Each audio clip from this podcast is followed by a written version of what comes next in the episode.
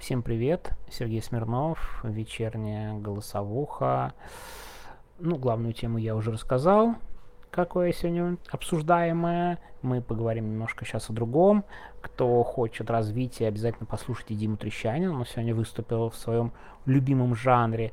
А, я коротенько, на 30 минут быстро, очень быстро. Пожалуйста. Всего 30 минут, буду говорить кратко. Так что, кто любит очень короткие, максимально емкие голосовухи Димы Трещанина, welcome. А с вами подкаст No Name, которого названия до сих пор никакого и нет. Мы сегодня поговорим о другой теме, о может быть, э, ну, кто меня сейчас слышал, я почти уверен, вернее, даже не может быть, я почти уверен. Вы все это с утра прочитали, и у большинства там такие загорелись глаза. О, какой кошмар! Схватились за сердце, как я пишу в названии подкастика, потому что я заранее написал заголовок в этот раз. Так вот, потому что коммерсант выпустил абсолютно алармистскую заметку сегодня с утра, которая называлась, ну, вчера вечером, сегодня с утра все ее прочитали, про силовики смогут получать данные с электронных устройств до решения суда. Вы понимаете, какой ужас произойдет? Данные с электронных устройств до решения суда. Очень страшно звучит. Представляете, до этого законопроекта у них не было никаких шансов. Им приходилось идти в суд. Суды, ну, разумеется, почти всегда отказывали бедным сотрудникам полиции. Ничего они не могли сделать с этим. Им пришлось вносить законопроект, потому что суды стоят на страже интересов граждан.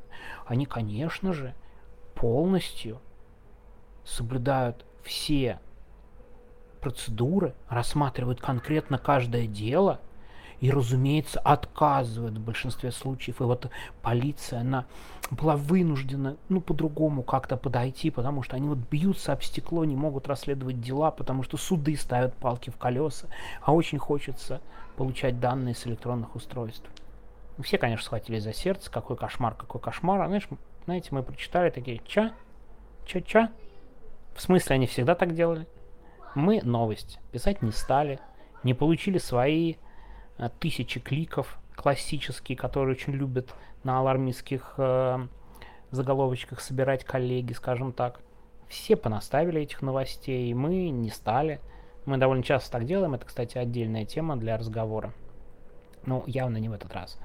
Мы поговорили с юристами, в итоге оказалось, что мы были правы. Никаких серьезных изменений, разумеется, нет.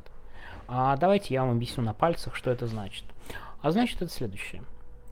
Вот в классическом варианте, для того, чтобы получить какие-то данные, полиция должна кого-то запросить про данные с электронных устройств, ну, условно говоря, это почта, да, и они хотят снять данные почты. Они запрашивают, дайте нам данные почты всей. Но особо умные юристы в компаниях могут уточнить, за какой период, какой почты, что вам именно нужно. А поскольку менты, они же бедные люди, у них недокомплект. Вы читали, какой, какие страшные цифры называет министр Колокольцев? Они очень заняты. И поэтому вот эти уточнения ментов откровенно бесят. Вы что, умные там, что ли, сидите самые? И они решили это немного уточнить, чтобы вот больше таких вопросов не получать, уточняющих. Какие уточняющие вопросы? Вы что там, совсем с ума сошли в тяжелое время какие-то вопросы уточнять, какие-то решения суда и прочее требовать от нас? Конечно, нет. Это первый момент. Второй момент. Слушайте, ну, по решению суда полиция получает в стопроцентных случаях любые разрешения. Ну что вы все как маленькие-то? Я просто не понимаю, честно говоря. Извините, это я не к вам обращаюсь, а к людям, которые бездумно переписывали этот алармизм. А, ужасно, ужасно. Вот это да, прям вот это новость, что у нас э, решение суда это как-то оказывается не формальность, а что-то супер важное, правда же? Вот вы вот это во всем живете, слушаете. Вы правда думаете, что решение суда что-то решает в каких-то раскладах? Знаете, есть история про э, обыски. Обыск нужен только по постановлению суда. О да. О да. Поэтому вот бедные опера, они ничего не могут сделать потому что идут в суд, и суды им почти всегда отказывают. Какой кошмар. И вот они хватаются за голову. Преступность, она просто растет огромными темпами. Все потому, что суды не хотят давать никаких разрешений ни на данные с электронных устройств, ни на обыски. Верите в эту картину, да? Хорошо? Серьезно? В России у нас такая система, что ли? Что за ерунда? Конечно, захотят провести обыск, проведут.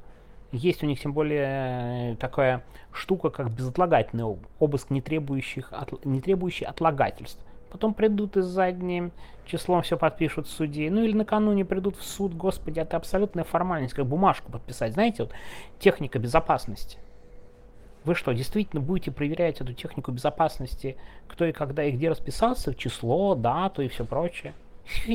Конечно, нет, это все абсолютно формальная вещь. И утренние два а, клоуна, сенатор Клишес и депутат Попов, которые ручки свои заламывали по поводу защиты граждан, вы кому эту чушь несете, а? Перед кем вот это выступление? Тут кто зрители? Борцы за права человека, за Конституцию. Посмотрите на них. Слов моих просто никаких нет. И, кстати говоря, что этот закон, что обыски, они фиксируют очень такую показательную штуку – в России сегодняшней право в принципе не очень работает. Не работают даже их законы, которые они принимали. И они, как это, принимают закон, а потом подзаконный акт, чтобы обойти этот закон, или как-то это все уточняют. Это выглядит совершенно фантастически. И мало того, я уверен, что куча всего такого в обычных делах но даже по громким политическим делам какая-то феерическая ситуация происходит. Недавно адвокат э, Алексея Навального Вадим Кобзев написал такой довольно э, юридический тред, но, на мой взгляд, очень хороший, показательный. Он, конечно, просто... Ну, я не знаю, что сказать в целом, в том смысле, что... Давайте я попробую объяснить. У Навального не было никакого Андрюш, можешь потише, а? Простите. А, у нас Андрей кричит в другой комнате на, на Артема, что пытается с ним играть, и я начинаю плохо слышать. Так вот, простите, опять ушел от темы. Так вот, Алексей Навальный, так поскольку он был, да, отбывал наказание, у него, соответственно, в колонии сейчас э, не было никакой меры пресечения. Ну, какая может быть мера пресечения по новому суду? если он и так уже отбывает наказание. Логично? Логично. Так вот, но по решению суда, последнего, да, вот, который дал Навальному 19 лет, судья постановил избрать меру пресечения в виде заключения под стражей. Такая вроде абсолютно формальная штука, но, внимание, они о ней просто забыли. Просто забыли выполнить решение суда. Каким же образом, спросите вы, они забыли? Вроде как формальной точки зрения Навальный как сидел, так и сидит. Так вот в чем дело. Дело в том, что согласно их же законам, в таком случае Навального должны вместо ШИЗО отправить либо в следственный изолятор, либо в, либо в помещение, функционирующее в режиме следственного изолятора, э, в режиме следственного изолятора, да, ПФР SI. Не знаю, как насколько правильно я это сказал. Скоро все выучим, как это звучит.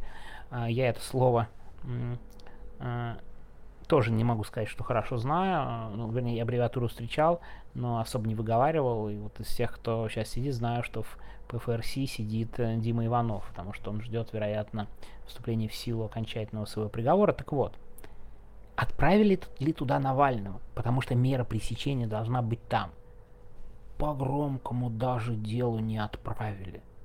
Ну то есть они не соблюдают свои собственные репрессивные законы вообще.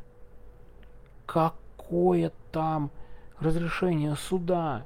С чего я начинал? С точки по электронным устройствам. Да все они, конечно, снимут. Все они получат напишут в крайнем случае начальнику этого особо умного юриста, который вопросы задает. Ты вы что там? Эй, с обыском к вам, что ли, прийти? Вопросы нам тут задаете, уточняющие. Совсем обалдели? Вот как работает право в России. Даже в Советском Союзе это было более прозрачно и более четко регламентировано. И это, конечно, какая-то удивительная метаморфоза, что не могут они даже собственные законы нормально и в рамках, простите, законодательства соблюдать. Да, ну, а вам совет, простите за пафос, если такие э, заметки что-то выходят, ну, проверяйте на медиазоне. Мы стараемся, несмотря на то, что мы тоже можем накосячить и поддаться этому алармизму, но мы вот в таких случаях очень стараемся разобраться, и это отдельная для меня есть боль, но, пожалуйста, не предавайтесь совсем алармизму и смотрите, что из себя представляет этот закон. А так, ну, конечно, послушайте Диму Трещанина. Он явно веселее, чем моя, мои занудствования про юридическую часть. Ну что, до завтра тогда. Пока. Был вкратце.